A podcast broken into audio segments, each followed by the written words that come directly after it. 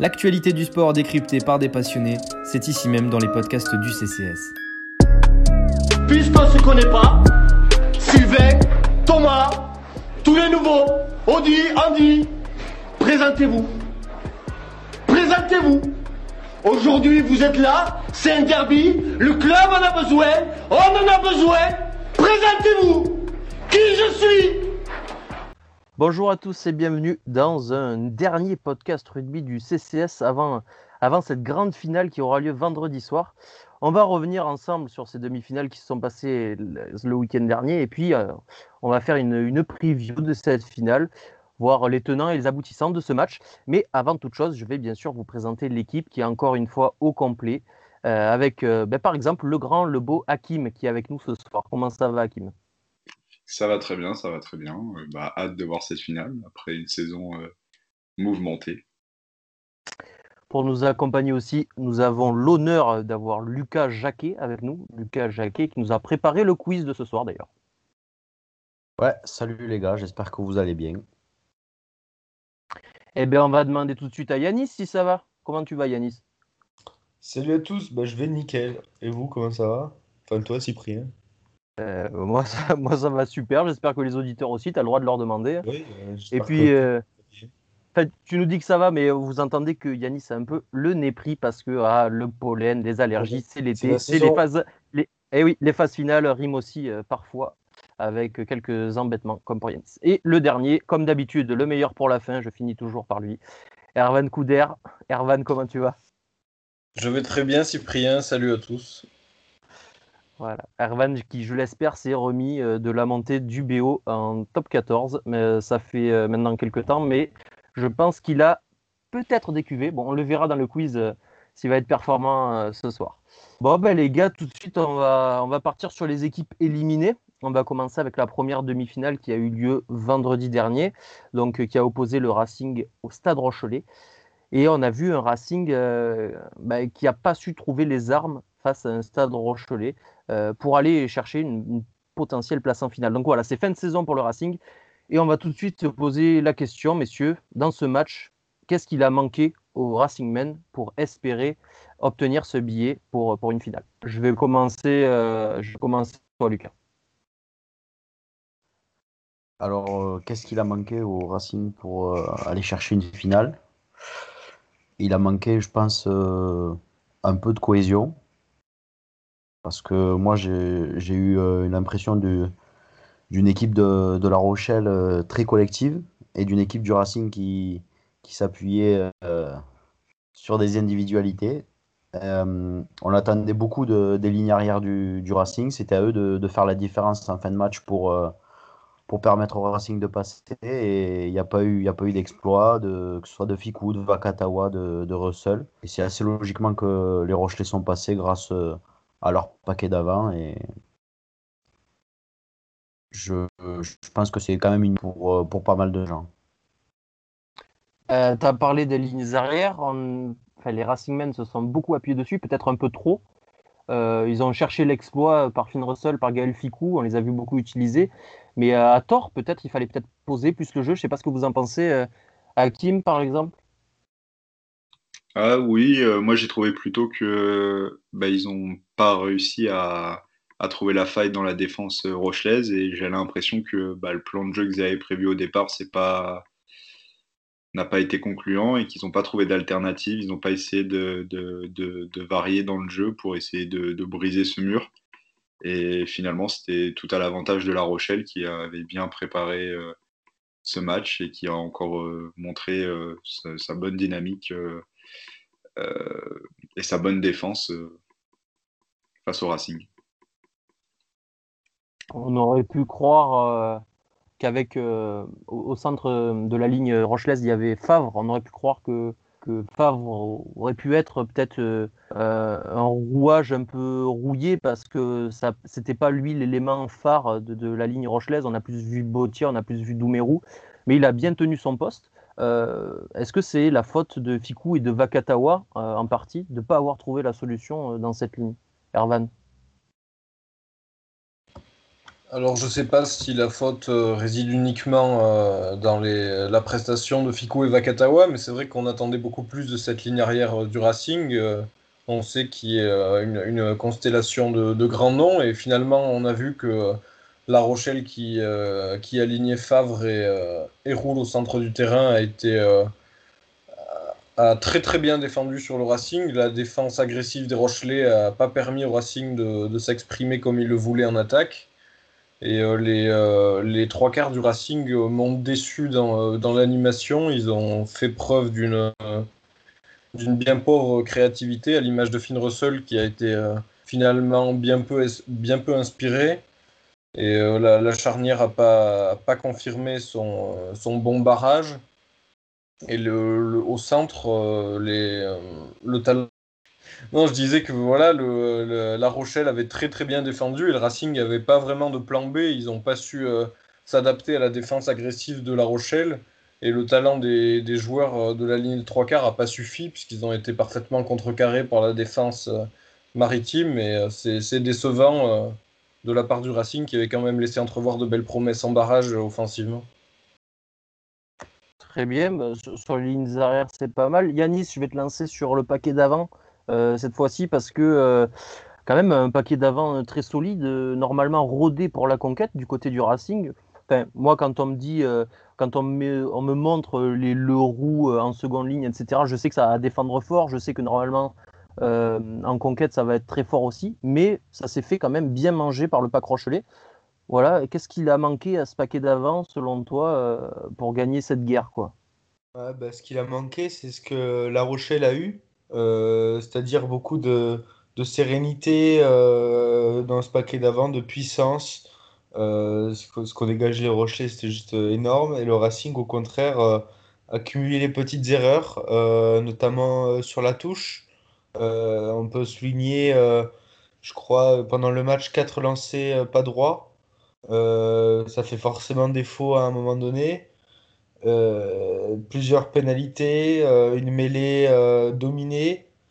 À ce moment-là, tu peux, sur un match de phase finale, c'est compliqué de gagner des matchs quand t'as pas ces petits détails. Puis oui, t'as, t'as du beau monde au, Racing devant. Après, je sais pas euh, s'il n'y a pas manqué en fait un certain lien entre euh, euh, le, le, le paquet d'avant et les trois quarts, je parle offensivement. Peut-être que le Racing aurait pu un peu plus poser le jeu avec ses gros avant d'écarter les ballons pour fixer justement la défense rochelaise qui se distribuait très peu dans les rucks pour se redistribuer au large, qui, se- allait très peu dans les rucks pour se redistribuer au large. Euh, donc peut-être qu'il fallait insister peut-être un peu plus dans l'axe, euh, chose qu'ils n'ont pas réussi à faire tout au long du match, à l'image de, cette dernière action euh, qui témoigne le, la stérilité totale de l'attaque du Stade français, du Racing, pardon. Donc voilà, ce qui a manqué au Racing, c'est ce que La Rochelle avait. Parce qu'il ne faut pas non plus oublier de souligner que La Rochelle euh, était très très fort. Bien, euh, quelqu'un a-t-il quelque, quelque chose pardon, à rajouter sur, euh, sur euh, cette euh, défaite du Racing? Lucas, peut-être? Ouais, euh, on parlait donc euh, de, de joueurs qui devaient faire la différence. Euh, moi, il y en a deux qui m'ont déçu du côté du Racing. C'est euh, Vakatawa, parce que au centre du terrain, je trouve que Fico a réussi à faire quelques différences de temps en temps. Euh, j'ai en tête des offloads, euh, et en fin de match, je crois qu'il monte une chandelle, il est tout seul à monter, il récupère le ballon. Il s'est beaucoup donné, il a, il a essayé. Et Vakatawa, euh, on l'a- ouais, lui aussi, il a beaucoup cherché le offload, mais il n'a pas joué. euh, il n'a pas, il a pas bien joué, il n'a pas servi ses coéquipiers, euh, il les a Trop pas mis euh, sur de bons rails. Ouais, il a trop cherché le offload. Kurt Leby, lui, euh, par exemple, lui, il n'a pas cherché du tout la passe. Donc, euh, ouais, ça manquait de créativité. Et c'est pas que la faute de Finn Russell. Et il y a surtout la rentrée de Teddy Ribaren, qui parfois permet d'apporter un second souffle à son équipe, euh, car il remplace Machno, il dynamise. Et là, il, est, il, est rentré, il a voulu être malin, je pense. Il, a cherché des pénalités, il a protesté et il n'est pas rentré dans son match. Je ne voulais même pas dire qu'il en est sorti parce qu'il n'est pas rentré dans son match. Il n'est pas rentré dans une demi-finale. Et je pense que, ça commence à être un problème pour le Racing, ces, ces demi de mêlée, que ce soit Machno et Ribaren. euh, quand arrivent les matchs couperés, j'ai l'impression qu'ils ont un peu de mal à, à gérer ce, ce genre de rencontre. Machno avait pourtant pas fait une, un match de barrage, enfin il avait fait un match de barrage plutôt honnête, même euh, plutôt contrôlé. Mais euh, tu, me, lan- tu me fais une transition bon. trouvée par rapport, euh, par rapport aux jeunes. euh, on a vu euh, le choix de, de Klaassen. Euh, Coupez-moi là juste, Jordan Joseph était pas blessé. Ah non, c'est un choix. Euh, seul Tanga, je crois, était blessé. Ouais, donc euh, on a vu le choix de Klaassen à la place de Jordan Joseph. On a vu euh, aussi euh, Machno et Iri Barren à la place de, à la place de Le Garec. Alors que c'est des, jou- alors que des, des joueurs qui avaient joué le barrage. Pardon, pas, pas, Joseph n'avait pas joué le barrage, c'était Tanga et Diallo. Mais bref, il y avait des options euh, jeunes pour le Racing qui avaient plutôt bien marché dans le match de barrage. Et ici, on a préféré miser sur des anciens, certes plus expérimentés, mais qui ont semblé quand même euh, un peu émoussés et ne pas savoir répondre face à la puissance euh, des Rochelais, que ce soit euh, devant dans le paquet d'avant, derrière défensivement. Je ne sais pas ce que vous en pensez, messieurs, sur ça. Bah, le Garec, il n'avait pas fait un très bon, très bon barrage, donc peut-être c'est ça qui avait joué. Il avait l'air un petit peu tendu. Comme je l'avais déjà dit dans le précédent podcast, pour moi, il n'avait pas été bon vu des tribunes. Donc après, peut-être c'est c'est qu'une c'est qu'une impression vue des tribunes, mais euh, c'est peut-être ça qui a motivé euh, le choix euh, des entraîneurs de, de faire confiance à Irébaren pour, euh, pour euh, le deuxième demi-mêlée. Après, euh, euh, Iri Barren était, pardon, Iri Barren revenait de blessure aussi. Enfin, je sais pas, il y avait une certaine dynamique à trouver. Yanis, je te laisse la parole. Ouais, euh, bon, Iribaren était, euh, était supposé malade. Enfin, non, il revenait d'une blessure aux abdo- à l'abdomen, je crois. Mais il était disponible pour le barrage. Mais ouais, ils ont choisi euh, le Garec un peu pour, euh, je pense, pour sa, sa, sa créativité et peut-être sa folie euh, face au Stade français. Sa folie, entre guillemets. hein. Mais je pense qu'ils ont privilégié l'expérience pour la demi-finale. Et ça se comprend, hein, d'un côté. Klaassen euh, est un mec plutôt habitué de, de ces matchs. Euh, Iribaren, pareil. Euh, c'est des mecs qui, qui, s'y connaissent et qui, normalement, euh, doivent te guider l'équipe euh, pour, pour am- amener ce, je ne sais quoi de, de bon choix, en fait. Et comme l'a souligné très justement Lucas, autant que la scène sur le match, bon, je, je pense pas que je vais lui tomber dessus. Le mec a été quand même un sacré guerrier, je trouvais.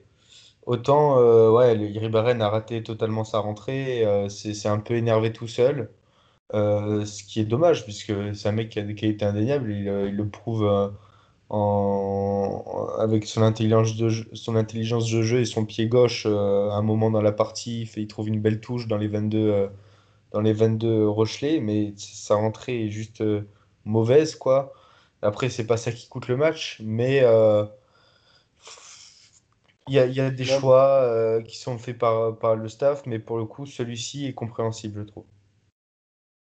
Mais comme dit Lucas, ça fait quand même beaucoup pour, euh, pour Iribaren dans les, dans les matchs de, de très haut niveau. hein. On se rappelle de ces. euh, en finale de Champions Cup, ça avait été très compliqué. Ouais, Cette fois-ci, il passe un peu à côté de sa demi-finale. Ouais, mais ça, ça commence à faire beaucoup. Et, et je pense que malgré tout, c'est difficile pour le staff d'écarter Iribaren d'un match comme ça. Euh, Il a quand même un statut différent de celui de, de Nolan Le Garec, qui est encore un espoir.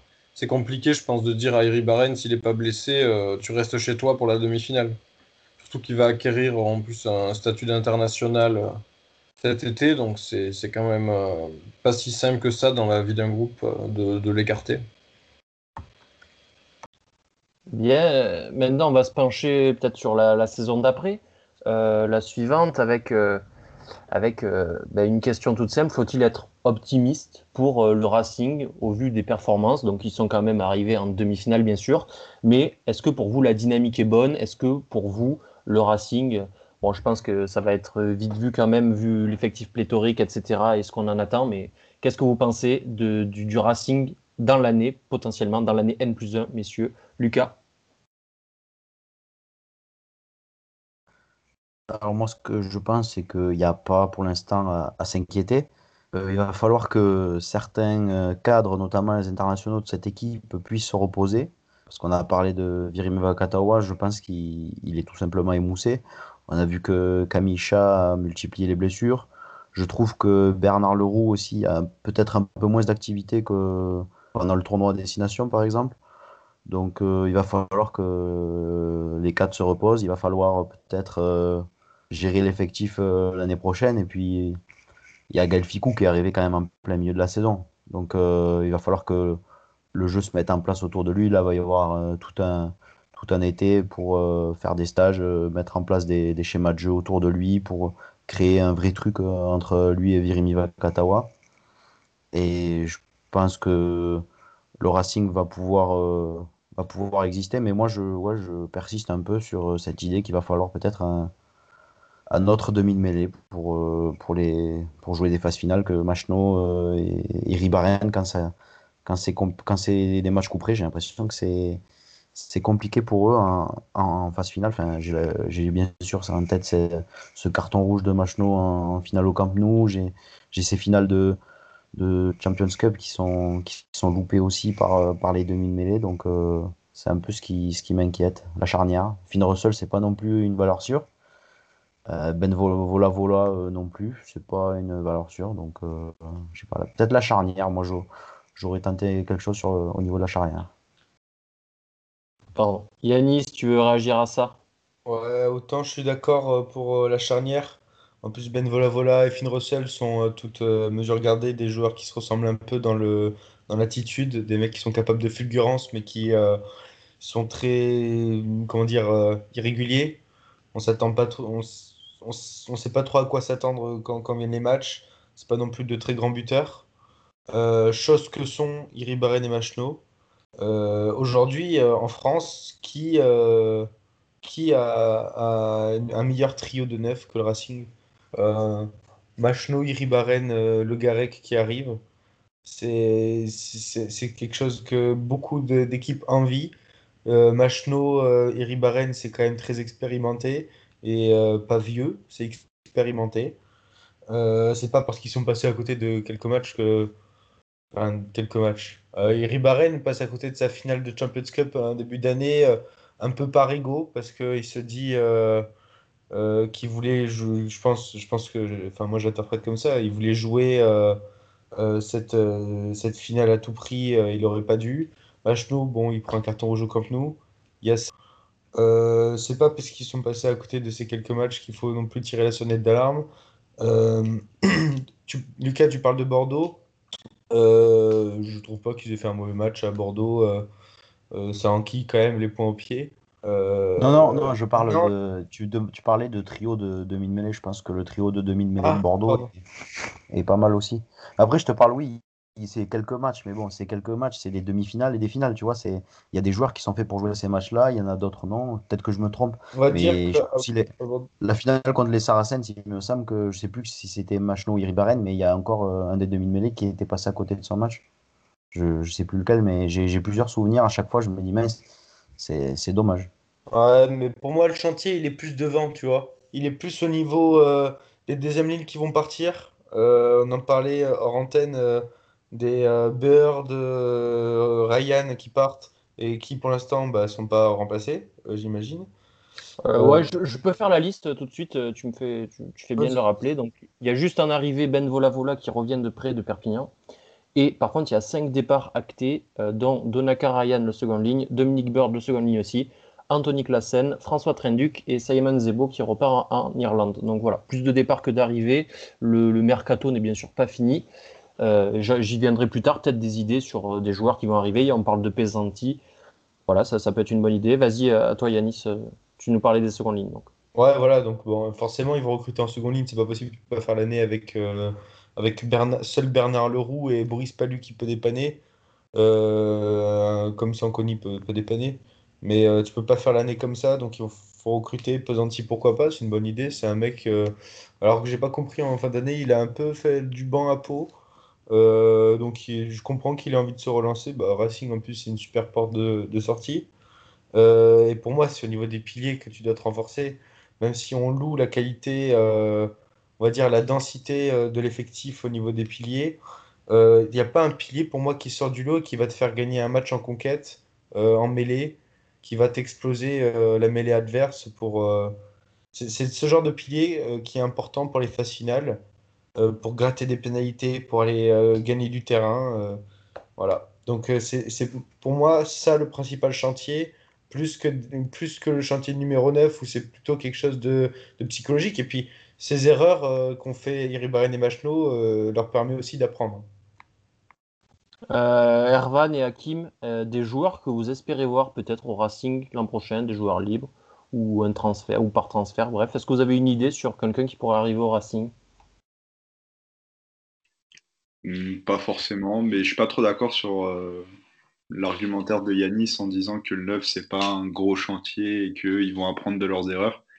Parce que euh, ils sont quand même plus, euh, pas sur la fin de carrière, mais c'est c'est pas à 30 ans que tu vas apprendre de tes erreurs. Et je trouve que le Racing leur a laissé beaucoup d'opportunités ces dernières années. Et ils n'ont pas réussi à, les, à en profiter. Donc je pense que le Racing, parce que tu peux pas lancer le Garec comme ça, tu dois le laisser encore apprendre un petit peu quand même une ou deux saisons avec un, un vrai neuf devant lui. Donc moi vraiment je pense que c'est ça vraiment le chantier.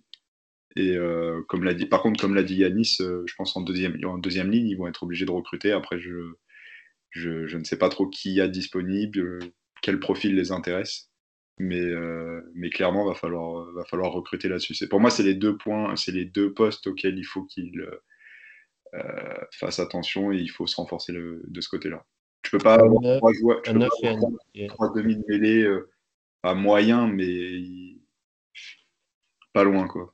Pour l'instant, c'est trop limite. Je préfère avoir un demi de mêlée jeune euh, qui est en phase d'apprentissage et un mec sûr euh, qui va euh, en demi-finale assumer son statut et jouer à fond. quoi. Un 9, un second ligne pour toi, donc Ervan, toi, ton avis sur la question? Euh, moi, je suis quand même résolument euh, optimiste pour le Racing. Euh, on sait que bon, il y a, deux équipes qui vont en finale chaque année en top 14. Ben, ça fait, ça fait 12 déçus, donc le Racing cette année en fait partie.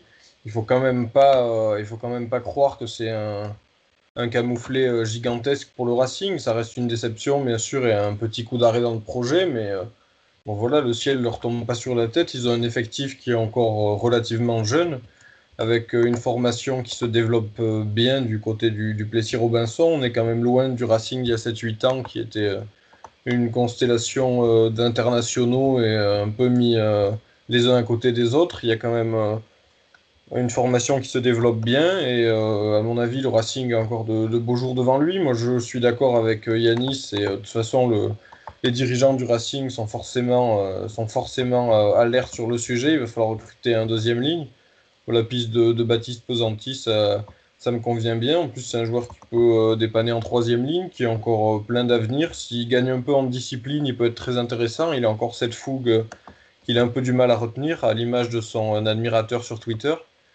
Et ensuite, je pense que j'avais entendu parler de Guillaume Ducat aussi, qui potentiellement pourrait quitter Bayonne relégué en Pro D2.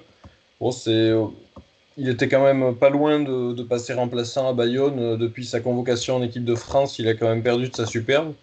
Alors ça reste un gabarit très intéressant. Un gars de 2m05, ça, ça reste assez rare. C'est quand même un, un bon joueur, euh, un bon joueur, mais je ne sais pas s'il va pas faire passer un cap à cet effectif. À mon avis, c'est plus une solution d'appoint qu'un qu'un mec qui peut s'imposer comme titulaire euh, rapidement.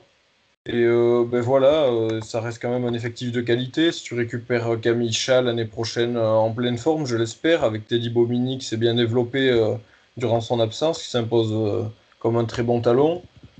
Tu effectivement cette charnière qui est un peu inconstante, mais le problème c'est que le, jeu des, chaises musicales n'est pas forcément en leur faveur. Si tu as et Ribaren sous contrat encore, c'est difficile de les faire partir. Donc le renouvellement sera certainement pas pour cette année.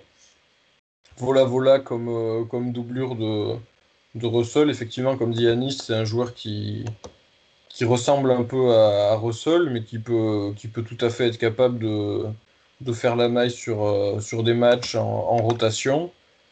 Et euh, voilà, comme disait Lucas, il va falloir surveiller l'association entre Fikou et Vakatawa. Ils sont habitués maintenant à jouer ensemble en équipe de France.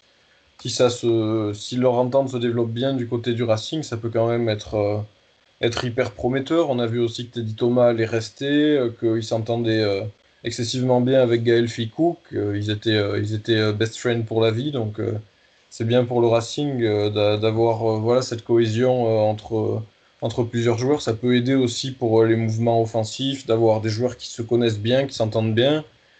Et voilà, moi je suis suis pas du tout inquiet pour le Racing. Il y a encore des joueurs comme Taofi Fenua, etc., qui sont révélés, ils continueront à se développer.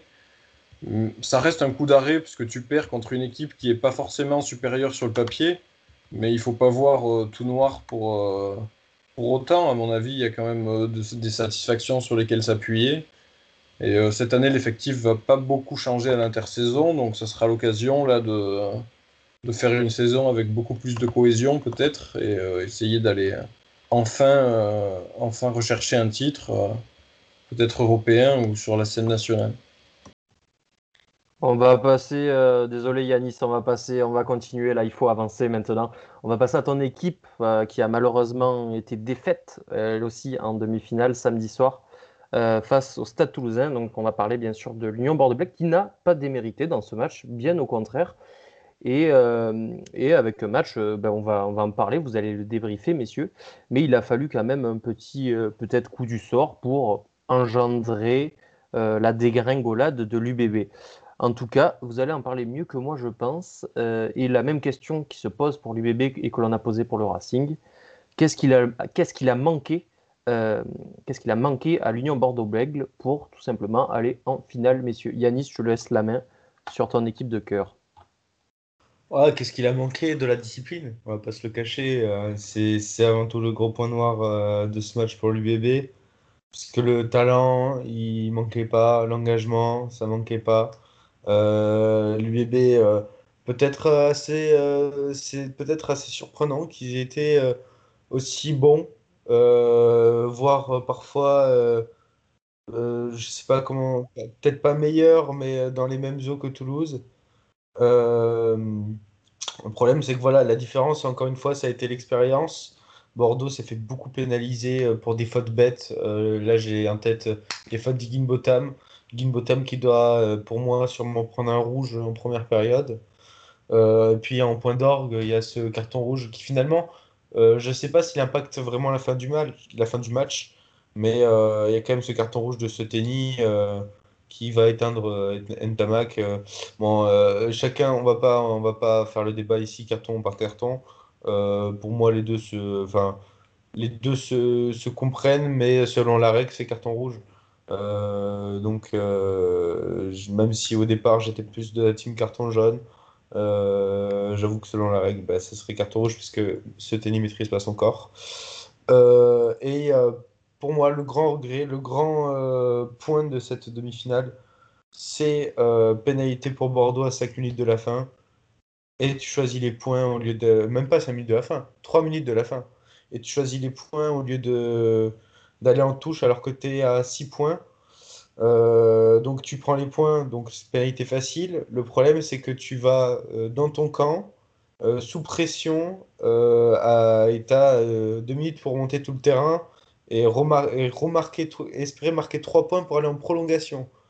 alors que tu avais l'occasion d'aller en touche, de marquer un essai et après tout jouer sur la transformation. Donc c'est un choix que j'ai pas trop compris, que j'ai un peu en travers de la gorge.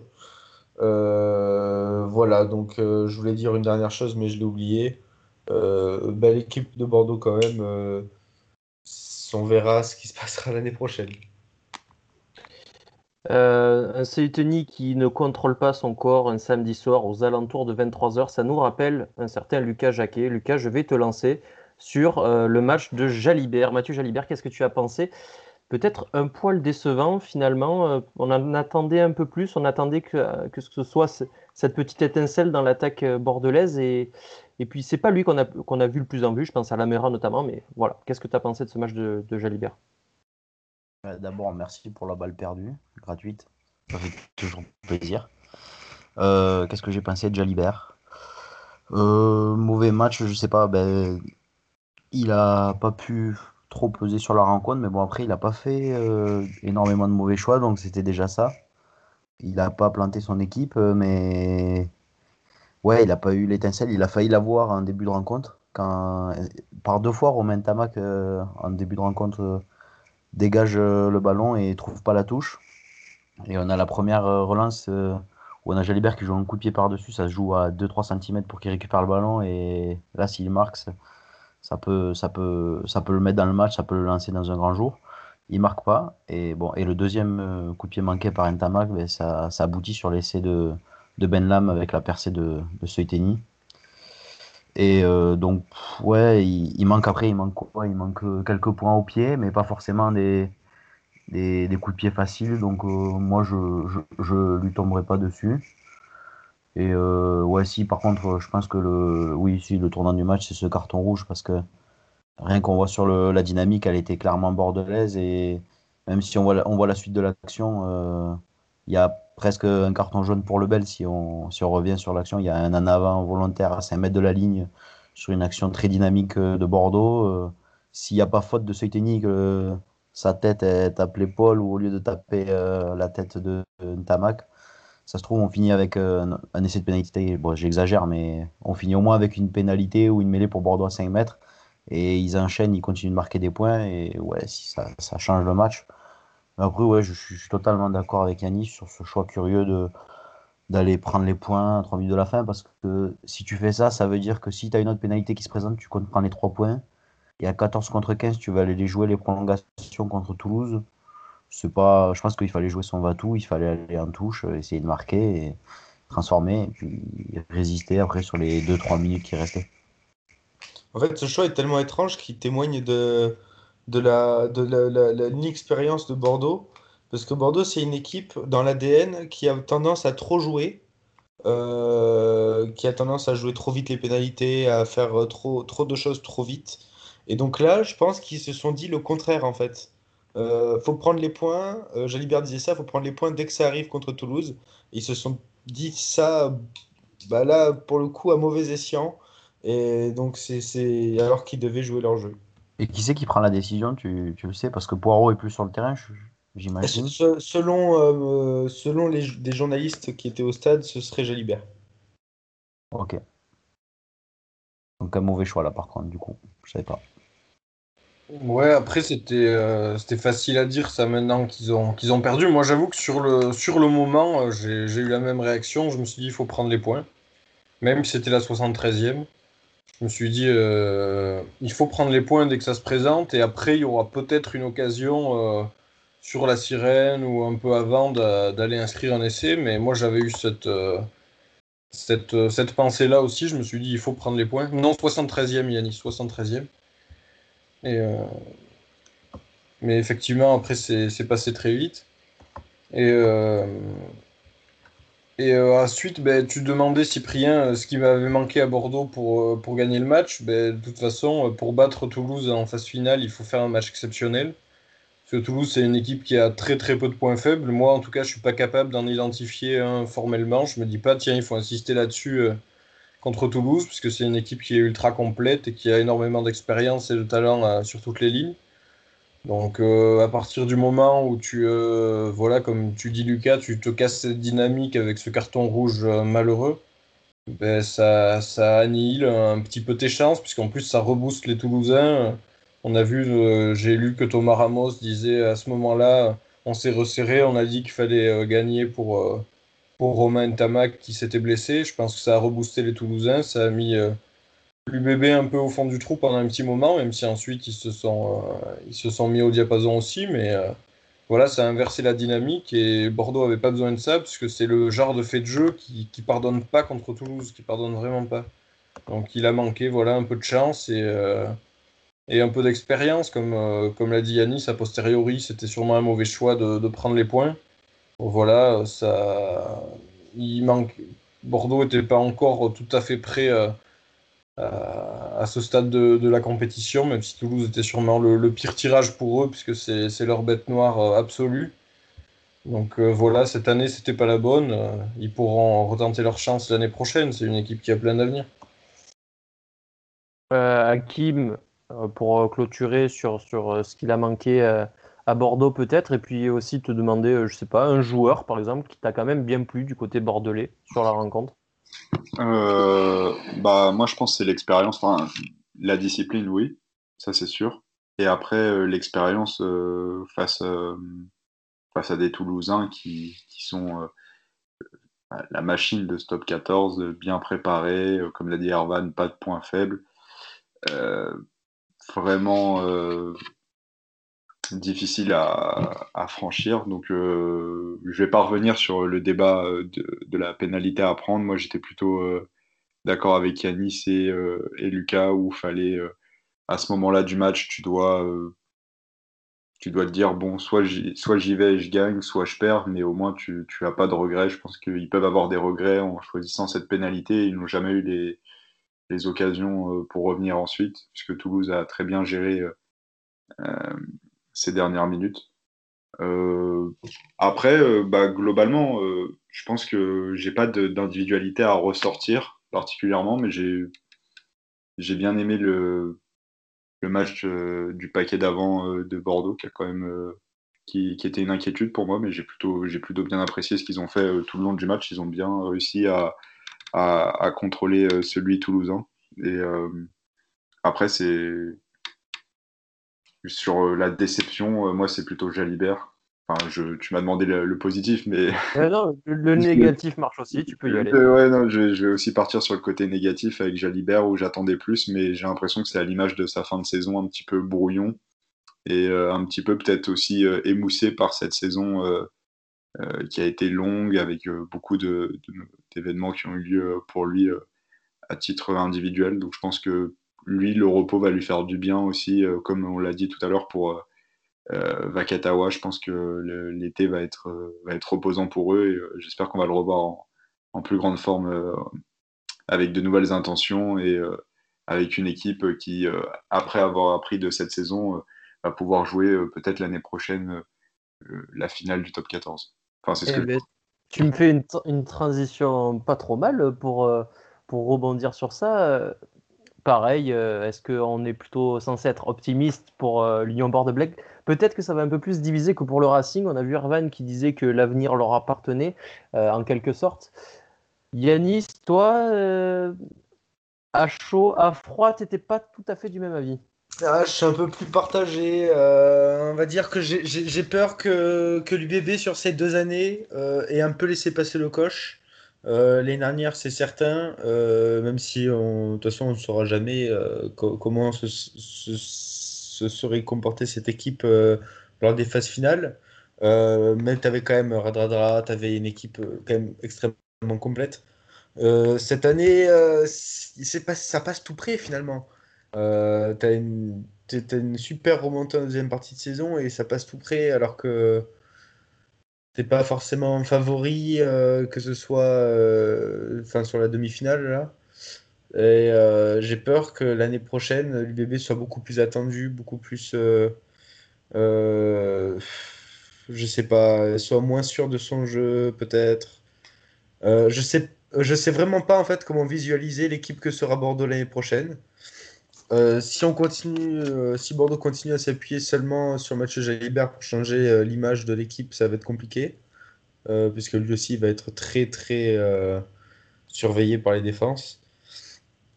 Euh, même s'il y a des joueurs qui ont été prolongés, euh, j'imagine, euh, j'ai peur que le, coach soit manqué. Voilà, je sais, je sais vraiment pas comment me projeter sur cette équipe. Pour, pour donner une idée à nos auditeurs, on va rappeler là aussi les arrivées et les départs. quelques arrivées notables, celles notamment de François Trenduc, donc qui vient du Racing d'ailleurs, mais à 34 ans, pareil, va-t-il changer euh, la face de, l'UBB Ça, c'est beaucoup moins sûr. Il vient remplacer Ben. Il y a aussi de la jeunesse qui arrive avec Alban Roussel en seconde ligne de Perpignan, euh, Bastien Vergne-Taillefer, troisième ligne de 24 ans de Colomiers, et Pierre Beauchaton, en deuxième ligne de 20 ans, qui traverse la France, qui vient de Bourg-en-Bresse et qui est en ce moment même euh, en train de jouer le, tournoi de destination U20 avec l'équipe des Bleuets. Côté départ, Laurent Delboulbès, Alexandre Flancard, Scotty Higginbotham, Marco Tolègne, Becca Gorgadze, Ben Botica et Bautista Delgui. Pas des, quelques pertes quand même euh, qui, vont, qui sont un peu dommageables, notamment euh, Higginbotham qui jouait en troisième ligne euh, centre titulaire puisque Tolègne était blessé, Tolègne qui s'en va aussi. et peut-être Delgui qui a quand même fait une partie de saison solide, mais bon, un peu inconstant tout de même. Ça va du côté de Perpignan. Euh, Lucas, qu'est-ce que tu penses de ces additions, de ces départs? Est-ce que ça va apporter quelque chose à l'UBB Et est-ce que tu vois peut-être quelqu'un d'autre arriver, euh, un poste peut-être à, prioriser dans la fin de recrutement du côté de Bordeaux? Euh, Franchement, je... là, je vois pas d'urgence à Bordeaux. Je vois pas euh, une urgence. Il n'y a pas un poste où je me dis il faut, absolument recruter. Peut-être euh, trouver euh, un facteur X. En plus de, de Mathieu Jalibert, il y avait Semir Adradra avant. Euh, je pense que finalement, c'est Mathieu Jalibert qui a pris le relais cette année. On pensait que ce serait Ben Lam. Peut-être que ça repose un peu trop sur lui le jeu, mais comment combler ce manque? Je peux juste affirmer une chose je pense pas que ce sera François Trendu qui, sera le facteur X qui, fera, qui permettra à Bordeaux de, de trouver des solutions en attaque et de, et de les amener plus loin, de les amener gagner un match. En tout cas, je voulais aussi dire un truc, c'est pas très important, mais Marco Tolègne a 27 ans. Pour moi, il a ressenti 34 ans, je, je le voyais bien plus vieux, Marco Tolègne. Et bon, mais il va à Montpellier. J'espère qu'il va pouvoir relancer sa carrière parce que j'aimais bien ce joueur. Très bon joueur. Ouais, un bon joueur qui a été international d'ailleurs. Pour rebondir sur ça et peut-être relancer Hakim ou Irvan, euh, les gars, vous mettez qui troisième ligne centre en percuteur À part Picamol? Parce que bon, Picamol, euh, on a vu sa fin de saison un peu euh, mauvaise, on sait pas se cacher. C'était Picamou, effectivement. Ben, une question parfaite. Bastien Verne qui a, qui a un peu ce rôle à Colomiers, on verra comment il se comporte en, en top 14, mais c'est quand même un bon porteur de balle qui est assez, euh, assez puissant, assez dynamique. C'est un troisième ligne moderne. J'espère qu'il va s'imposer à, à, Bordeaux parce que c'est un joueur que j'aime bien. Après, c'est vrai que tu, euh, sinon, tu as, as, quand même beaucoup de flanqueurs et pas vraiment de 8. Euh, tu as Alexandre Roumat qui est formé comme 8, mais c'est un joueur très mobile et très, euh, très à l'aise techniquement, euh, très aérien. Il est excellent en touche, mais effectivement, il, il, a du mal à casser la ligne. Il manque, il manque de puissance pour pour ce poste, en tout cas en top 14 euh, et, et, en H-Cup, il est, il est encore un peu tendre. Mais c'est vrai que ça, ça, peut manquer un peu. Et comme, comme l'a dit ouais. Lucas, ça manque peut-être d'un facteur X. On a senti l'absence de Radradra cette saison quand même, malheureusement. Tu laisses partir Amosa à Bayonne alors qu'il revenait plutôt pas mal. Amosa, c'est un joueur que j'aime beaucoup aussi. Marco Tolègne, euh, tu le laisses partir à Montpellier, mais bon, il se, il se blesse et il a un peu besoin de changement. Euh, Scotty Guilmotam, même s'il est un peu moins percutant, euh, prend apparemment sa retraite. Euh, et Beka Gorgadze part lui aussi. donc je sais même pas s'il était blessé, Beka. mais c'était la solution numéro une en début de saison. Euh, je crois qu'il a, il a été blessé, euh, Gorgadze. Il me semble qu'il a, a très peu joué cette saison et qu'il a eu des gros ennuis physiques, si je dis pas de bêtises. Donc en fait, tu fais, tu fais partir tous tes, tous tes percuteurs et ça, ça, ça, doit être, euh, ça peut être aussi de là qu'aurait pu venir euh, le Factor X, euh, même si euh, il peut venir de partout, hein, mais ça aurait ouais. pu être de là. Gorgadze se fait les croisés au mois de décembre, hein, du coup, en décembre 2020. Donc c'était une fin de saison dès le mois de décembre pour lui. Et ensuite, oui, c'est vrai que tu le, ce choix de laisser partir Amosa pour prendre Picamol, à l'époque, j'avais pas trop compris. Et aujourd'hui, je comprends pas toujours, à part euh, l'expérience euh, en, en, théorie de Picamol qui peut apporter. Mais euh, bon, après, à part le fait qu'il soit GIF, peut-être, qui a, qui a compté dans l'équilibre de l'effectif, j'imagine que ça a dû avoir son importance par rapport à Amosa. Mais sur la dynamique des deux joueurs, je voyais pas du tout l'intérêt de se séparer de l'un pour, pour faire venir l'autre. Ça me ça semblait un peu insensé et le, temps a montré qu'effectivement, c'est peut-être pas la meilleure idée du monde. Il me semble que sur le marché des transferts, il y a un certain Caleb Timou, crois, Montpellier, ouais, qui n'a pas d'équipe. Et je pense que ça pourrait bien correspondre à l'UBB, un joueur comme ça. S'il retrouve, parce que quand il est au top de sa forme à Montpellier, il faisait ouais, très ouais. mal. Quand Montpellier était, était pas bien, lui, il, est, il, il, fait avancer une équipe même à lui tout seul, quoi, parfois. Oui, il a ce profil de 8 percutant que Yanis mentionnait. Après, peut-être que c'est euh, surtout au poste de deuxième centre que, que l'UBB va devoir chercher, euh, parce que ce tennis, euh, enfin, c'est un poste qui, où typiquement les joueurs doivent créer des différences, deuxième centre. Donc tu as ce tennis qui l'a fait euh, assez bien pour la demi-finale, même si euh, bon, il fait cette connerie. Radada l'année dernière. Et je trouve que Huberti, Huberti Moefana peuvent assumer ce rôle. Moefana, faut rappeler, c'est sa, première année seulement en, à si haut niveau. L'année prochaine, à tout moment, il explose. Hein. il est très très jeune encore. Faudra, j'espère le voir plus par contre, parce que il a été pas mal blessé quand même, Moefana, pour une première saison, plus euh, quelques convocations en équipe de France. Finalement, on l'a assez peu vu avec l'UBB. Mais comme euh, l'avait mentionné Sib dans le dernier podcast, je crois que ça l'empêche pas de finir euh, meilleur marqueur du club hein, cette saison. Donc assez prometteur. Et Huberti, qu'on a tous confondu avec l'Amera de notre poste de télévision sur ses premières apparitions, il fait quand même un, bon match, un bon match, une bonne saison aussi. C'est un joueur intéressant, je trouve, dans un registre différent de Moefana, plus en percussion. Mais alors vraiment, euh, vraiment intéressant quand il s'y met. Mais c'est effectivement, c'est pas à leur H, c'est pas encore euh, les différences que, que pouvait créer Radradra, qui était vraiment euh, le facteur X. que de regrets avec cette crise du Covid qui nous a privé de, voir cette équipe de l'UBB en phase finale avec lui. Quoi. Mais assez parlé des vaincus, messieurs, nous allons passer aux vainqueurs cette finale qui nous attend vendredi soir entre deux stades, le stade toulousain et le stade Rochelet. Beaucoup d'aspects euh, de, ce match à aborder. Alors, euh, Lucas va nous faire un article très détaillé sur, euh, différents aspects à voir. On va rentrer dans des petites, petites confrontations, des petites, clés tactiques du match, peut-être, qui auront leur importance dans ce match. Euh, on va commencer tout de suite. J'ai envie de, partir tout de suite avec euh, quelque chose qui me tient à cœur. Ça va être le centre euh, des attaques, le centre des lignes arrières des deux équipes. Avec d'un côté très probablement Doumerou et Raymond Roule. Donc la Doumerou, la fameuse, on l'attendait en demi-finale, elle n'a pas eu lieu faute à l'absence de, de Doumerou. On va probablement la voir en finale. Et en face, on aura Aki mais avec qui avec qui? Avec Chocobares, avec Malia, on ne sait pas vraiment encore. Euh, probablement, très probablement Chocobares, même si Zach Holmes euh, est listé comme probable et pourrait revenir. Donc voilà, messieurs, comment vous voyez ce match-up arriver? Qui va être euh, plutôt avantagé par, ce, par tel ou tel match-up et, et, bien sûr, qui c'est que vous voyez voilà, prendre l'ascendant sur l'autre dans le centre de, cette attaque Hakim, je vais commencer avec toi. Bah, c'est difficile à évaluer puisque, bah, comme tu l'as dit, euh, Doumerou était pas là la semaine dernière et euh, le week-end dernier plutôt. Et, euh, et donc on n'a pas pu voir euh, ce duo euh, en action euh, contre, contre, contre le Racing. Donc il faut voir comment il revient. Ils ont tout de suite dit qu'il serait présent normalement pour la finale, donc c'est bon signe pour La Rochelle puisque bah, il me semble que moi et Lucas on l'avait mis la semaine dernière comme un élément important euh, dans le, collectif du Stade Rochelet. Donc je pense que ça, que ça va être, c'est une bonne nouvelle pour euh, pour Ogara et euh, pour les fans du Stade Rochelet.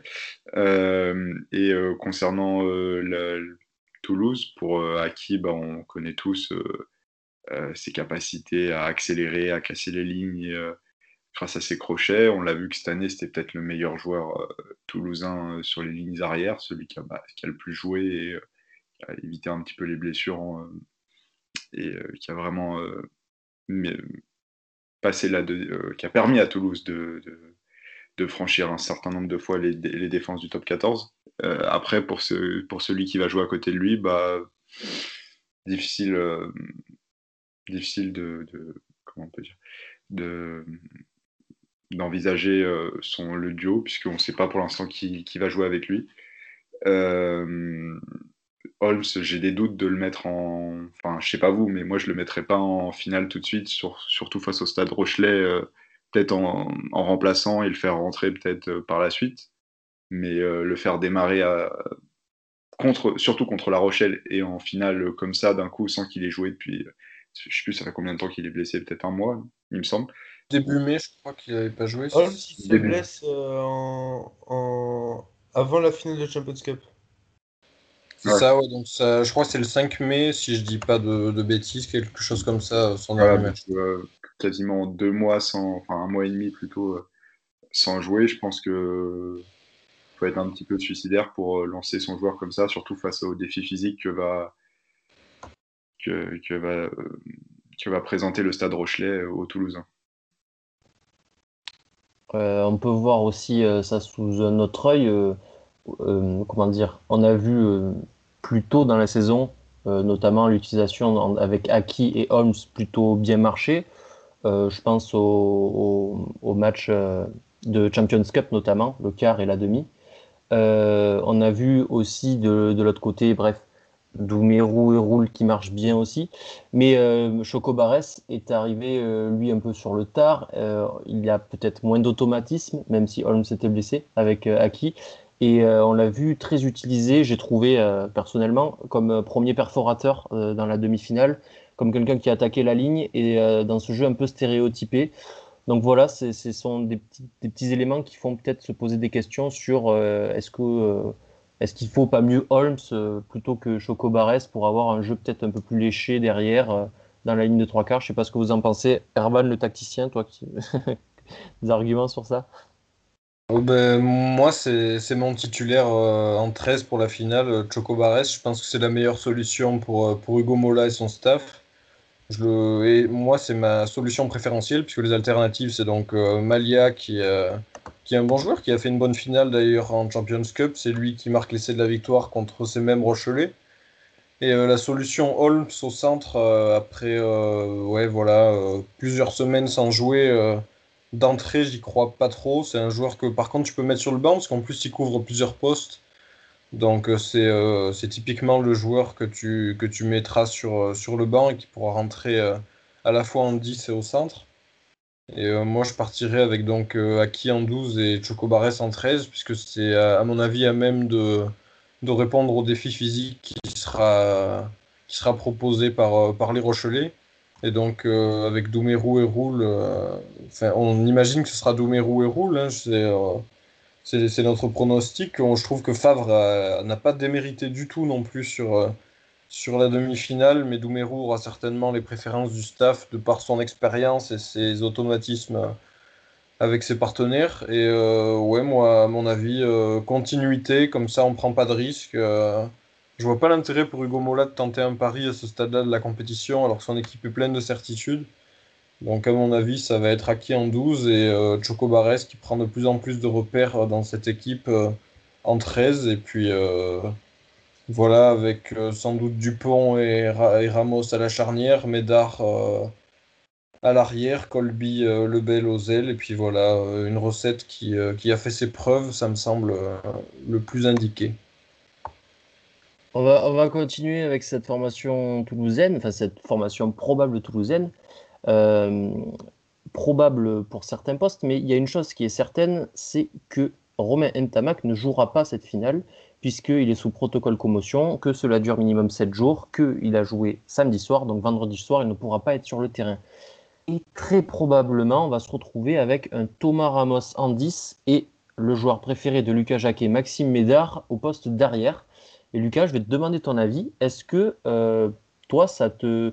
Enfin, comment tu appréhendes euh, du coup cette formation avec Ramos en 10 et, et Médard en 15 euh, face à, à des Rochelais Alors, je suis beaucoup plus confiant euh, pour ça que je ne l'étais euh, peut-être pour euh, avec euh, Favre et Roux avant d'affronter le Racing. Parce que Ramos, euh, il y a même certaines personnes qui pensent que Ramos est un meilleur demi d'ouverture qu'il est un, un meilleur arrière. Enfin, Sur la Pardon, demi- je vais reformuler ma phrase. Sur la demi. Sur la demi. Ah, tu veux refaire ta phrase Ouais, ça veut rien Vas-y, dire. Donc, euh, Vas-y. Vas-y. oui, Non, ça voulait dire quelque chose. Je veux dire que il y a certains qui pensent que Thomas Ramos est meilleur à l'ouverture qu'à qu'à l'arrière. Et euh, c'est vrai qu'il fait des, des bonnes perfs. Et je crois d'ailleurs, si je dis pas de bêtises, qu'il marque euh, ben, le- l'essai de, de la victoire au poste de demi d'ouverture. Alors qu'il Ouais, faisait- Sur la demi-finale, son match à Ouais. l'arrière est quand même euh, très mauvais, on peut le dire. hein. il est très très mauvais. Voilà. Des, rel- des relances vraiment mauvaises, des décisions pas bonnes non plus. Et pourtant, quand il passe en 10, il marque un super BC euh, quand il joue dans l'avancée. euh, voilà. Ça- peut être un argument, effectivement. Je te redonne la main, Lucas. Ouais, et surtout que je me rappelle euh, la saison 2019, donc quand le Stade Toulousain est champion de France, justement après avoir battu La Rochelle en demi-finale, Ramos n'avait pas fait un bon match. Et je m'étais dit, il avait fait des perfs moyennes aussi avec le 15 de France. Je m'étais dit, est-ce qu'il a. est-ce que lui aussi, il n'a pas la pression euh, de, jouer ce genre de match, un peu comme on disait pour euh, Machno Iribaren. Mais finalement, il avait fait une bonne finale euh, au poste de demi d'ouverture déjà, à Clermont en 2019, donc je me fais pas de soucis. Et euh, en ce qui concerne Maxime Médard, bon, il est un peu vieillissant, mais on va lui, faire confiance.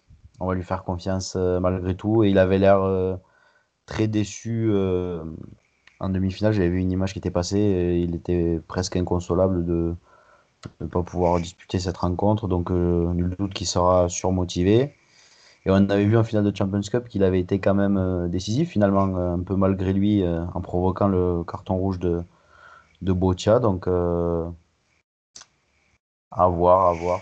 Je pense que dans le duel avec Dulin, il n'y aura pas photo, malgré mais c'est de l'expérience. Et lui, il n'aura pas peur de jouer ce genre de match. Il en a joué je ne sais combien. Il a gagné des titres avec le Stade Toulousain. Il n'y a, pas de souci à se faire. Oui, euh, qui survole les débats euh, au poste derrière en France, je pense que ça, tout le monde s'accorde à le dire. Mais Médard, une bonne dose d'expérience, euh, peut-être euh, une assurance tout risque, j'ai envie de dire, au poste derrière, euh, avec bon, moins, pas, pas beaucoup d'envolées, mais on est quand même sur des bases solides. Tu vas rajouter quelque chose, Lucas? Ouais, je voulais rajouter un petit truc justement en parlant de Dulin, ça me fait penser à quelque chose, c'est que bon, c'est une finale, on va s'attendre à un match cadenassé et bon et Brice Dulin et Maxime Médard, ils ont quand même un bon jeu au pied d'occupation et ça pourrait être euh, une des clés du match aussi, le, jeu au pied, les, les chandelles, euh, les jeux au pied d'occupation, de dégagement, les touches à trouver. Je pense que Mé- Médard est quand même reste toujours bon euh, dans ce secteur de jeu. Même s'il commence à être un peu vieillissant en, défense, c'est compliqué. Parfois, les relances sont un peu molles. Avec ses courses en travers où il revient dans l'axe, euh, on ne sait pas pourquoi des fois. euh. En ce qui concerne le jeu au pied, là, par contre, euh, je le trouve toujours très bon dans ce secteur. Bien, ben, c'est une bonne analyse donc tactico, on va dire tactico, tacti- pardon. C'est une bonne analyse tactico-technique sur euh, cette doublette, cet axe 10-15 du côté du Stade Toulousain. Yanis, je me tourne vers toi pour, euh, pour parler des avants, euh, pour parler de Will Skelton exactement. Euh, beaucoup de, enfin Will Skelton qu'on connaît maintenant comme le perforateur, vraiment fer de lance de cette attaque rochelaise surpuissant, qui pourra l'arrêter du côté du Stade Toulousain quand on voit tous les absents, notamment en poste de seconde ligne, donc en, face à face, en vis-à-vis direct, probablement Keno encore en seconde ligne, mais en termes de puissance, on est loin de Will Skelton, qui pourra arrêter donc euh, Will Skelton d'avancer. Lui qui était passé un peu à côté de son match quand même, enfin qui était un peu en dessous de, de- des attentes sur son match en finale de Champions Cup, et qui aura sûrement à cœur de, de reprendre, euh, son, de faire un, bien meilleur match euh, sur cette finale de top 14. Alors, je t'avoue que je me souviens plutôt de ce match de Champions Cup. Euh, mais ouais, Will Skelton, euh, qui en plus a prolongé jusqu'en 2025, là. 4 ans de Euh, plus, ouais. 4 ans de plus, qui a plongé en même temps que Leeds et, et Roule. Qui a été. qui est impressionnant par sa qualité à, à forcément perforer les défenses, casser les premiers plaquages, et donc à attirer aussi euh, les défenseurs sur lui et créer de l'espace autour de lui. Euh, comme ça a été beaucoup, je trouve, le cas en demi-finale. Euh, les défenseurs du Racing sont montés très fort sur lui et ça a créé euh, un peu d'espace autour, autour de la zone, ce qui a permis de gagner quelques mètres pour les, pour les avants Rochelais. Euh, maintenant, à Toulouse, qui peut l'arrêter pour répondre à la question, il y a du monde quand même. Cyril Bay, enfin déjà toute, toute la première ligne va, va s'y atteler. J'imagine que Jérôme euh, c'est quand même un bon plaqueur. Euh, il va, bien sûr, il y a, une technique de plaquage le skeleton. Tu vas pas le prendre euh, debout puisque sinon tu vas te faire poser directement. Euh, mais Toulouse possède énormément de mecs qui plaquent. Que- donc en deuxième ligne, t'as Keno, t'as Arnold. Arnold qui est quand même, c'est un peu le duel de, de titans entre Rory Arnold et et, et, et, Skelton, puisque le, staff toulousain euh, l'a annoncé en conférence de presse, n'est pas optimiste quant au retour euh, de Meafou et de Richie Arnold. Euh, donc on pourrait se retrouver oui, avec la même compo que, enfin la même, la même seconde ligne que face à Bordeaux. Et derrière, Elstadt, Cross et Tolofoa, ça plaque aussi. Tout le monde plaque en fait les 8 de devant Rochelet, Toulousain. Donc je me fais pas de soucis, ils vont pas se faire écraser par Skelton. Mais euh, le, le danger, c'est qu'il attire, euh, pa- parce qu'il crée une crainte.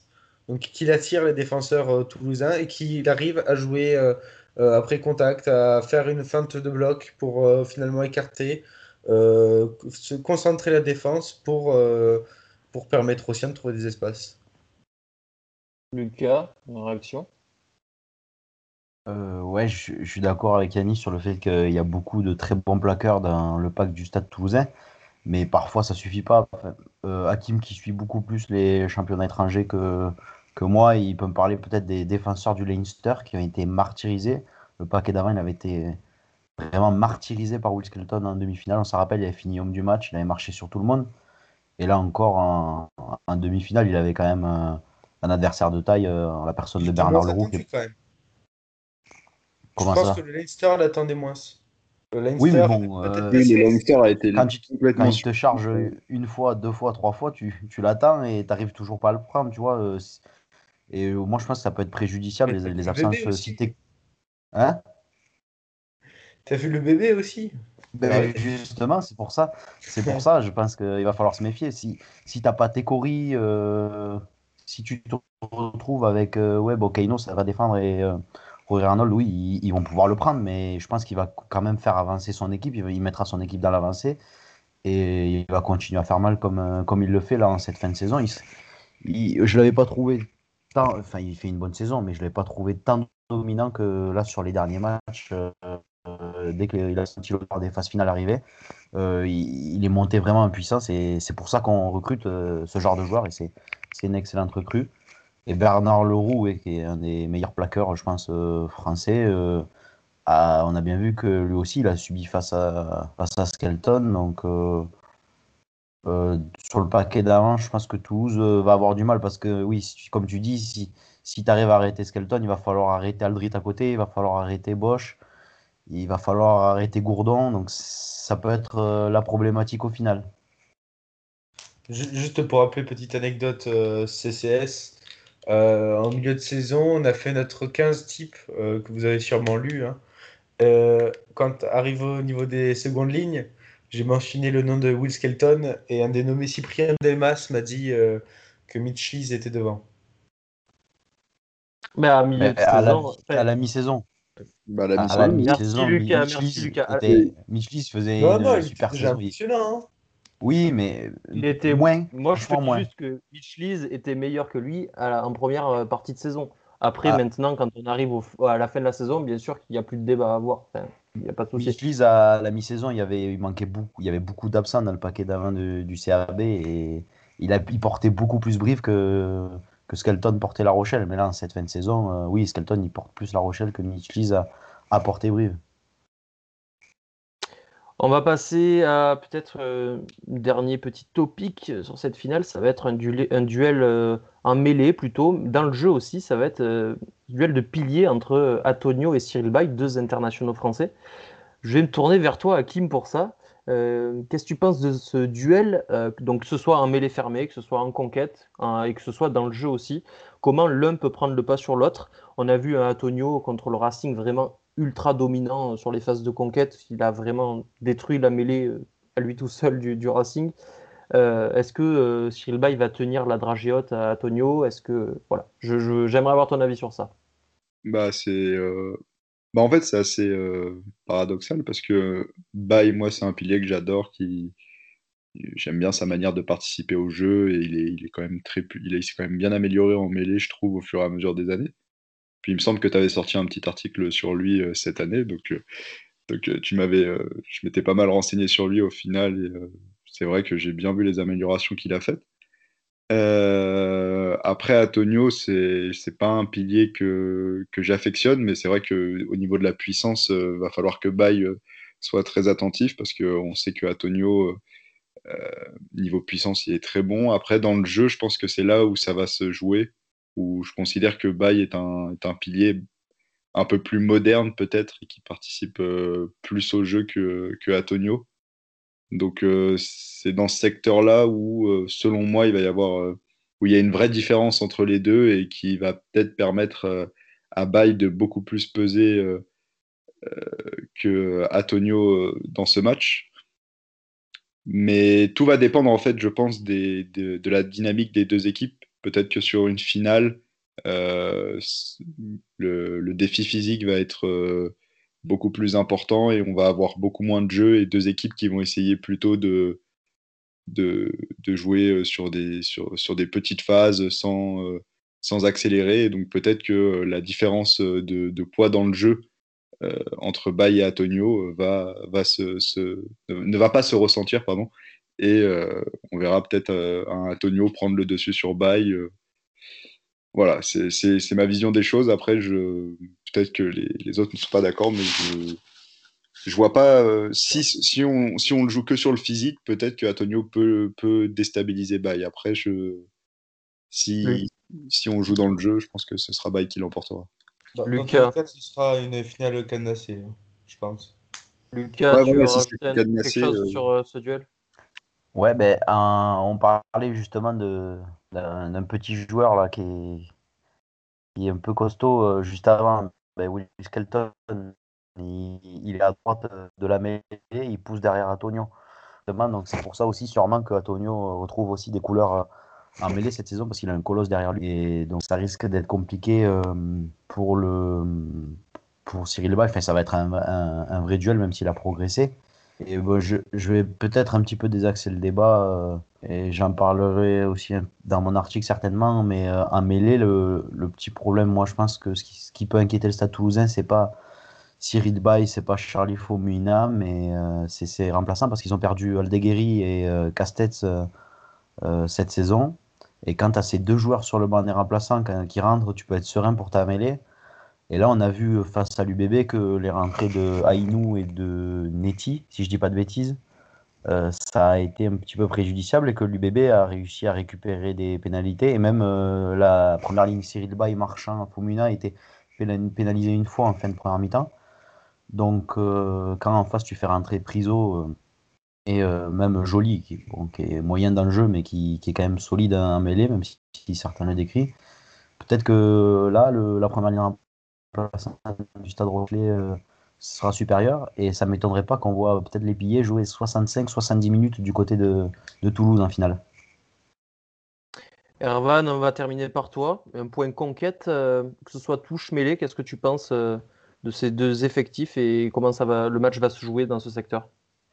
Ah ben, C'est deux effectifs qui sont bâtis, euh, bâtis pour la conquête, donc c'est est-ce que est-ce qu'ils vont s'annuler finalement entre eux de par euh, de par leur, euh, leur puissance et leur et leur capacité en, conquête euh, Je sais pas si j'irai jusque là encore, mais c'est vrai que ça, ça risque d'être très disputé et, et à mon sens à mon sens très équilibré.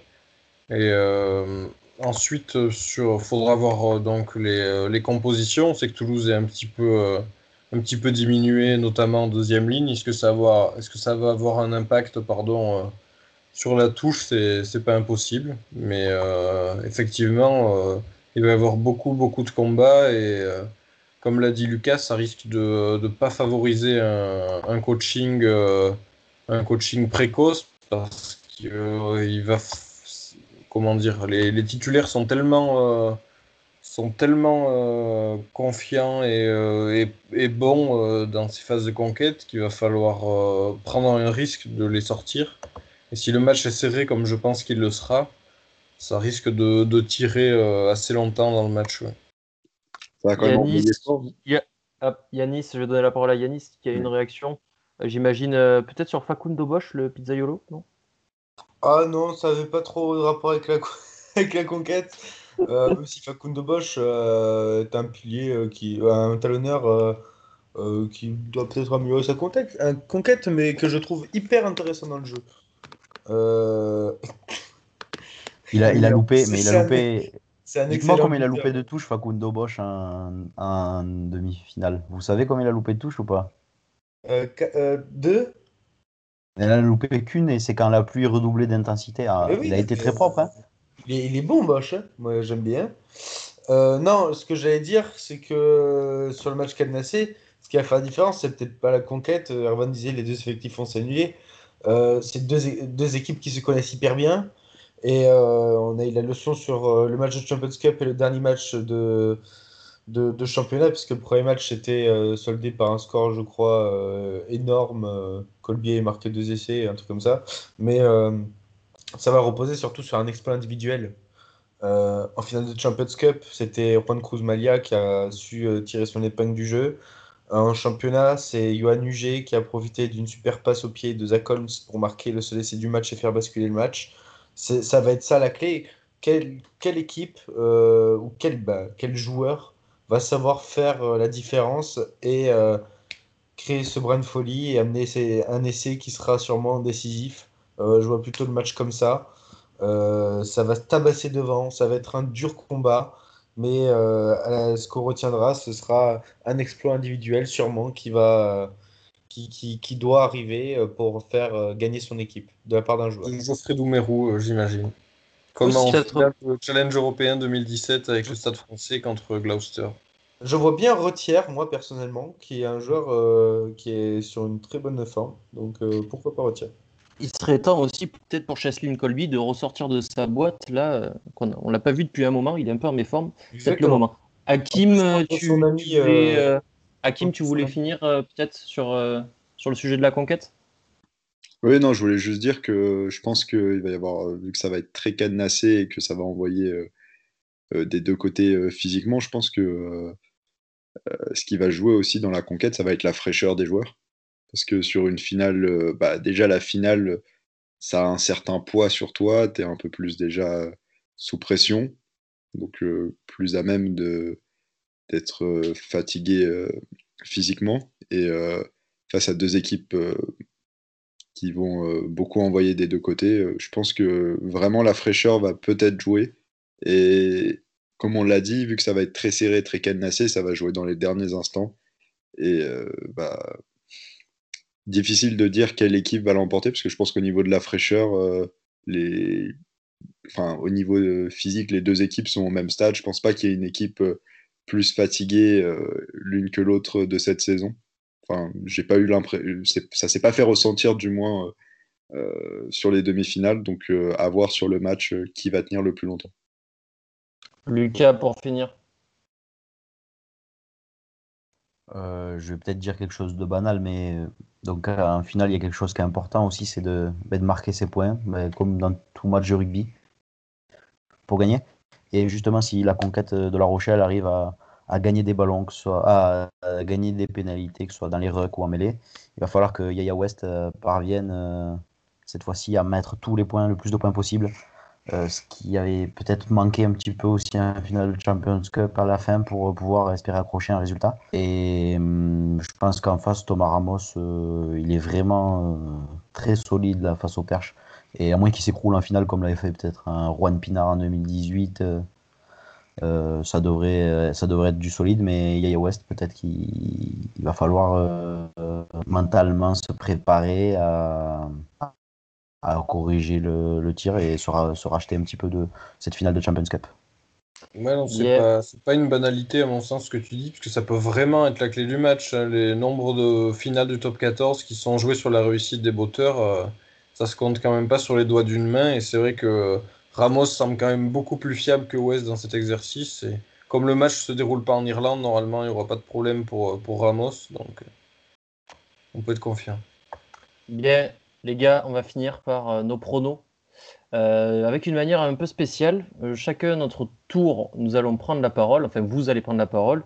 Je vais vous laisser 30 secondes pour donner votre pronostic et défendre votre pronostic. Euh, 30 secondes, pas une seconde de plus. Je on s'arrêtera là.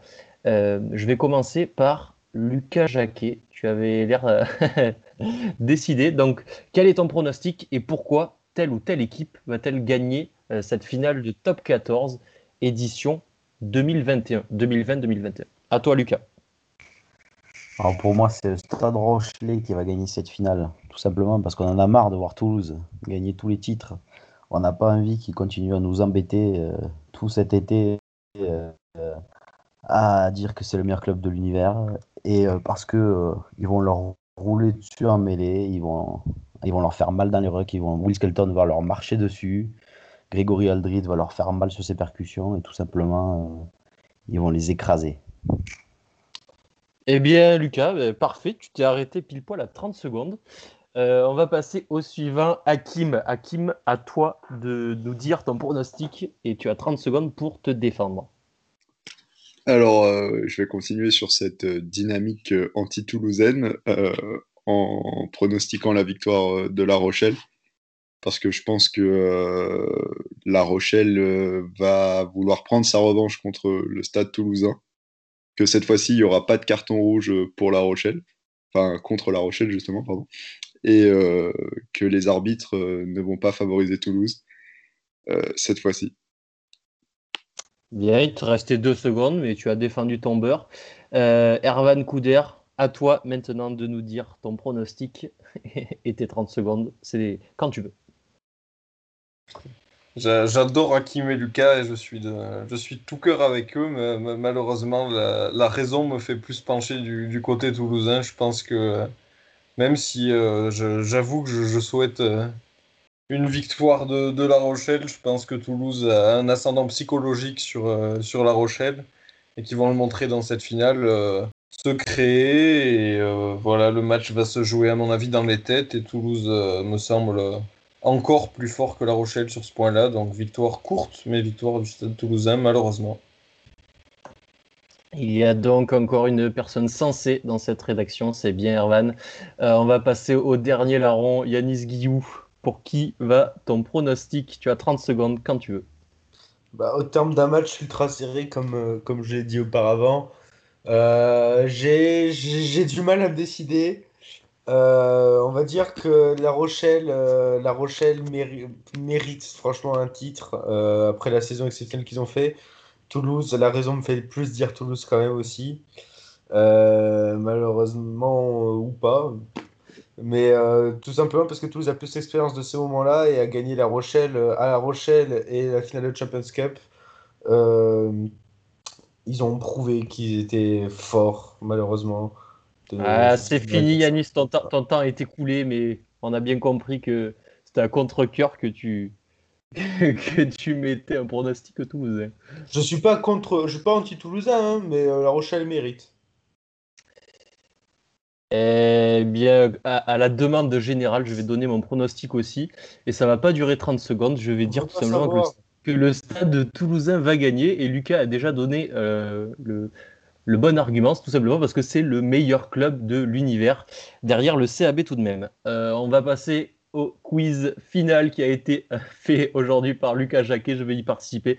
Lucas, je te laisse la main, nous lancer tout ça. Et puis euh, on finit en beauté avec ton quiz. Alors, c'est parti. Là, je vais vous donner, je vais vous poser une question. Il va falloir me donner une date. Jean-Baptiste Issad. Non, c'est une date. Ça, c'est un, c'est un nom. Narbonne À quand, à quand remonte la première victoire toulousaine de l'histoire en championnat de France? Que- juste une année, c'est bon. Juste une année. Oui, vous donnez une année. Et le plus La proche, victoire euh, finale? la, la victoire, oui, le premier Brennus toulousain. À quand Ah, il le remonte? premier Brennus. Euh, c'est au plus approchant, euh, Lucas, c'est ça? Ouais, le plus approchant. Sauf s'il y en a un qui trouve juste. Ouais. Bah, S'il y en a un qui a la réponse, il la donne, mais bon, ça m'étonnerait. Non, je- 1920. 920 pour Cyprien. Yanis, on triche pas, s'il te plaît. Je vais dire euh, 1934. 1934 pour Erwan. 1927. Je sais pas entendu, Hakim, tu peux répéter 1927. 1927. Et toi, euh, Yanis? Pour me marquer, je vais juste dire euh, 1950. 1950. Eh ben, il me semble que le plus proche, c'est Cyprien, parce que la bonne réponse, c'est 1912. Eh oui. Désolé. Je pensais pas y Donc le premier. point revient à Cyprien. Attention, là ça peut peut-être aller vite s'il y en a qui, qui, qui ont une bonne mémoire. À quelle minute Boccia a-t-il écopé d'un rouge en finale de Champions Cup? 27ème. 27e. Est-ce que quelqu'un. euh, Ouais, ouais. Euh, euh, non, moi j'aurais plus dit euh, 34. 34 pour Ouais. Cyprien. 18. 18 pour Arvan. Et Hakim J'étais encore au boulot, donc je pense que c'était euh, très tôt dans le match. donc, euh, je- non, je crois que c'était la 23e ou un truc du genre, c'était dans la 20e minute, je sais plus. Enfin, 22, 23, Non. 23. Non, c'est c'est pour Yanis le point. Moi j'avais 28e, mais peut-être c'était 27e. En tout cas, c'était. Ouais, c'est toi le plus proche. Ça nous fait un point pour Cyprien et un point pour Yanis. On va faire encore une question historique comme je les aime. Quel est le seul titre remporté par le Stade Rochelet, par son équipe 1 L'année, encore une fois? Non, non, le seul titre. Euh, la Pro Ah. D2 Challenge, Oui. challenge Yves du Nord. Non, c'est pas la Pro D2, c'est pas le Challenge Yves du Manoir. Le Challenge européen? Cup? Non, ils n'ont pas gagné la Challenge Cup, non. Le bouclier européen. Non. C'est un titre national. Bah, Ben, La, bah, la fédérale 1. Non, la 2. non. Euh, la Euh, troisième série. C'est pas cha- pas, pas un championnat amateur. euh, C'est- Est-ce que c'est une coupe? La, cou- la Coupe de France Ouais. Allez, ça existe. Non, c'est pas loin. C'est pas loin. la Coupe euh, de la Ligue. Voilà, bien joué. Ah, putain. En 2002 et 2003. Voilà, ben, à quoi se résume C'était en 2002 et 2003 qu'ils ont gagné la Coupe de la Ligue. Voilà à quoi se résume une- le. Il y avait une Coupe de la Ligue en 2002 et 2003. Quand ils sont remontés en top 14, ils- c'était les... les finales d'accession. Ouais, C'était le ouais. premier qui était Erwan champion. marque ses points dégueux. Et voilà, Arvan marque un point. Pour l'instant, Hakim, tu es le seul qui est Fanny. Maintenant, on va parler euh, des réalisateurs en top 14 cette saison. Euh, Il y a seulement euh, deux places qui séparent euh, Yaya West et Jules Plisson dans ce classement. West est 10e et Plisson est 12e. Quel est l'écart de points entre les deux joueurs?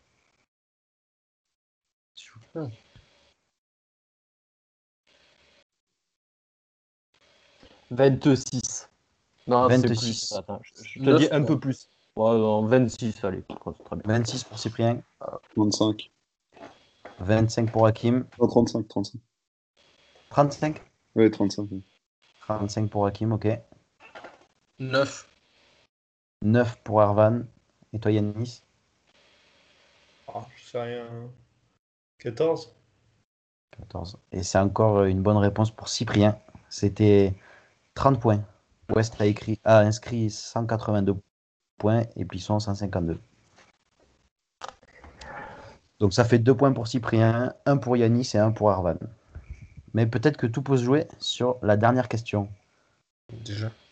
On va parler de la demi-finale 2019 où le Stade Toulousain et le Stade Rochelet s'étaient opposés. On avait eu trois essais dans ce match, trois marqueurs toulousains. Combien vous êtes capable de m'en donner sur ces trois marqueurs en demi-finale 2019 1. Yanis peut m'en donner un pour arracher le match nul. Alors, moi, je vais te dire 2 alors. Cyprien veut tenter deux. Quelqu'un veut tenter le 3 sur un, un malentendu? Non. Non. Hakim? Non, même pas? Non, le... j'ai peur de pas avoir des trois. Bon, vas-y, Cyprien, essaye de me donner deux des trois marqueurs toulousains demi-finale en 2019. Alors, j'ai absolument aucun souvenir. Mais euh, pour le panache, je vais te donner euh, UG et Colby. C'est une mauvaise réponse. Yanis pour aller arracher le match nul. Guitoun. Guitoun, c'est une bonne réponse de Yanis. Est-ce que vous... Allez, on va essayer de vous départager. Est-ce que vous êtes capable, le premier qui arrive à m'en donner un autre Il en reste deux autres qui ont inscrit un essai. Ramos. Non, Dupont. Trop dire. non.